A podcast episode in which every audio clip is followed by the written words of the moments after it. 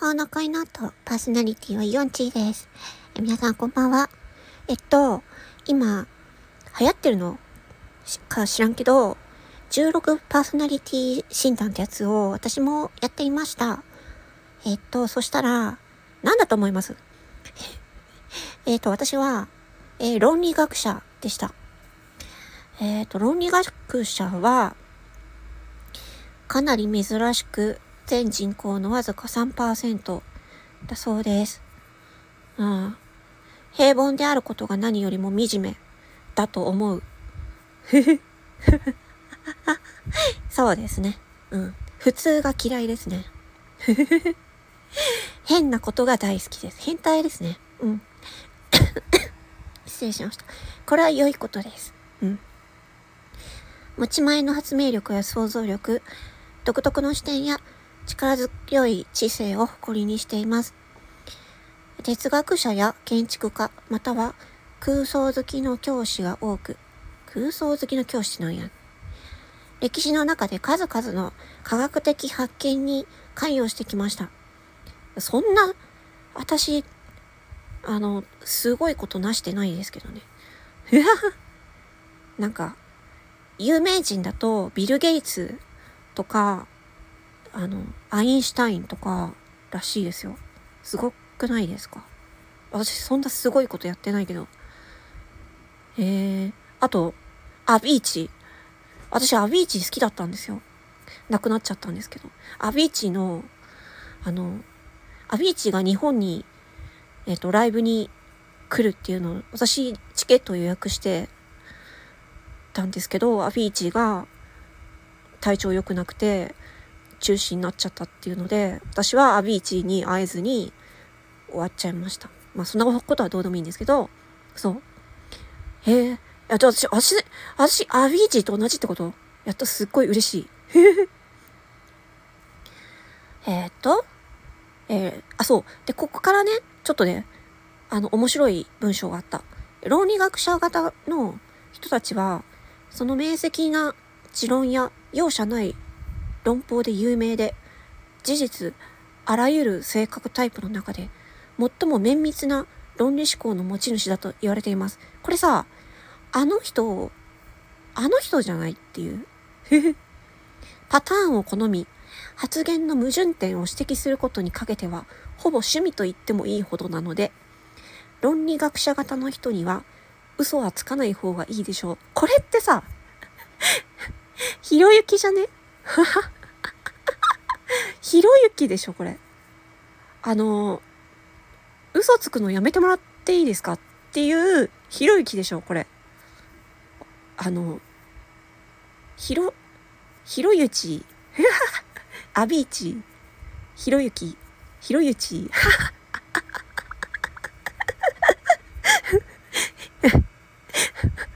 ひ、アビーチの地位で、ひろゆきのひろ、ひろゆちでどうでしょう？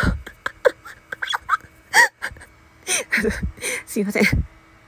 ということで、論理学者型で、えーっと、人口、全人口のわずか3%らしいよ。うん。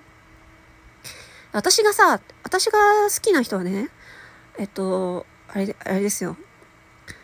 あの、なんだっけ、えっと、0.8%の建築家の方と、あと3%の討論型の方が私は好きです。だから、そういう、かなりマイノリティな、自分はマイノリティだと思って生きてきたので、本当に、そう。だから、正直生きづらいんですよね。うん。で、あの、私、本当にその、だから、多分、ひろゆきさんのことが嫌いな人っていうのは私のことも嫌いじゃないかな。いや、わかんないけどね。わかんないけどね。で、私はまあ、そうですね。えー論理的思考と、まあ、合理的なところは、ま確かにあるので、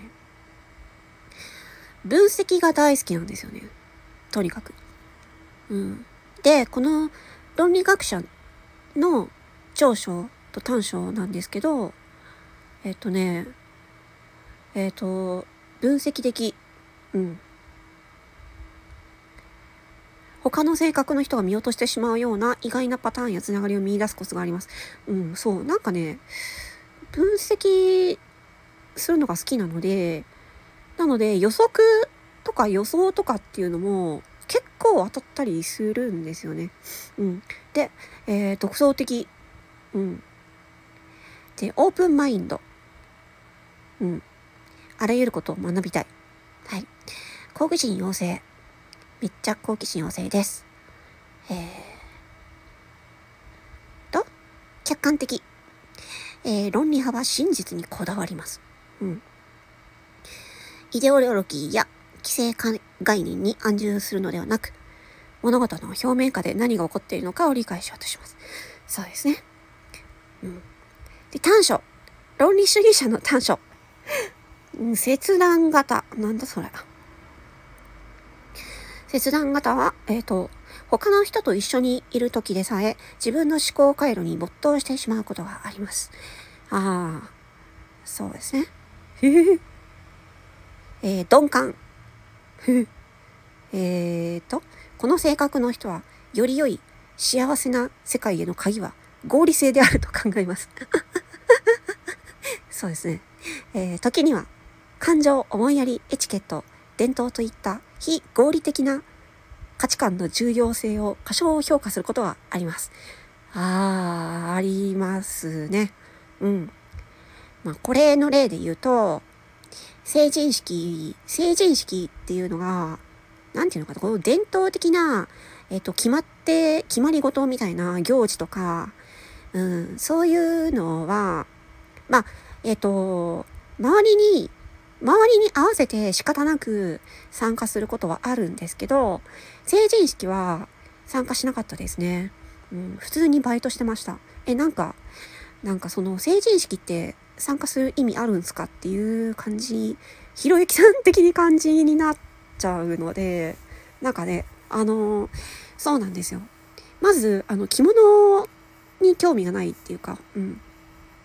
着物とかウェディングドレスとかに全く興味がないので、まあ、こういう時点でね、女、私女なんですけど、女性らしくないっていう風に、まあ日本では、まあ多分捉えられると思うんですよね。まあこの時点で、あの、多分まあ女性人からしたら、ちょっと、あの人、ちょっとおかしい人みたいな感じになると思いますし、うん、友達は、うんと、その芸術系の友達はいっぱいいるんですけど、まあ、いわゆるマジョリティ系の友達はほとんどいないですね。はい。えー、あと、短所不満足うん論理派は物事がどうすれば今より良くなるかを想像せずにはいられなくなります。うん。まあそうですね。どうすれば、だから何かがあったらどうすればより良くなるかなっていうのは考えます。うん。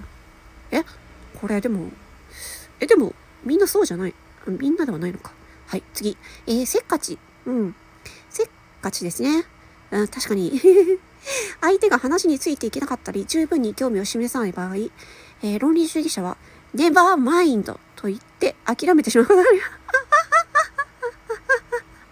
あありますね。うん、その通りですね。うん。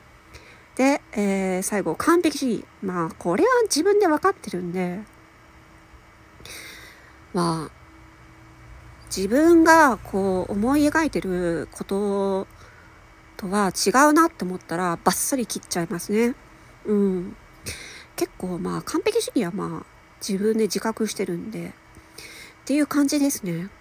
なのでまあ私はまあ今までの人生まあ確かにまあなんていうのかな本当にマジョリティじゃなくてマイノリティオブマイノリティな感じなのでで加えて自分が ADHD でで、しかも HSP の気質もあるので、なのでややこしいんですよね。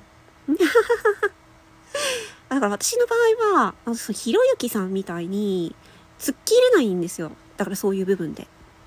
発達障害で、うん、ADHD で HSP っていうのがあるので、でね、自分の、えーと、育ってきた環境とかね、まあ、その、まあ、環境にもよると思うんですよ。だから、こういう診断が全てだとは思わないですね。この、こういう性格的、性格っていうのはあるけど、まあ、その、環境環境によってそれは、やっぱり若干違ってくるとこもあると思うので、うん。一概にこれが全部だとは思わないですけど、まあ、基本的には私はまあ論理、論理学者ですね。まあ、合理主義ですね、私。うん、そう。なので、なんか、こう、男性の友達ばっかり増えて、うん。だから女性の友達がかなり少なくて、で、女性の友達は、えっ、と、そういう、うんと、芸術系の友達はいるんですけど、そうですね。芸術系の友達とか、結構男勝りな友達とかが、うん、いる感じですね。うん。なので、多分これを聞いている方は、私のことは多分、この人、女、女だけど何なのって思ってるかもしれん。もうあざといっていう風にもう言われてるんで、まあ、そこはあれなんですよ。このちゃんと考えてやってるんですよね。い やだからあざといって言われるんだよ。あのこういう時こういう人にはこういう風に対応した方がいいだろうという風に考えて、えやっているのでまあそれが計算していてあざといって言われたらまあそうかもしれないですね。うん。まあそんな感じです。ということであの私に嘘をつくとあの私がね分析しちゃって嘘がバレてしまうことがあるかもしれないのであの嘘はつかない方がいいと思いますっていうひろゆきさん的な感じで終わります。はい、ありがとうございました。魔法の恋の後パーソニティ4チでした。バイバイ。またね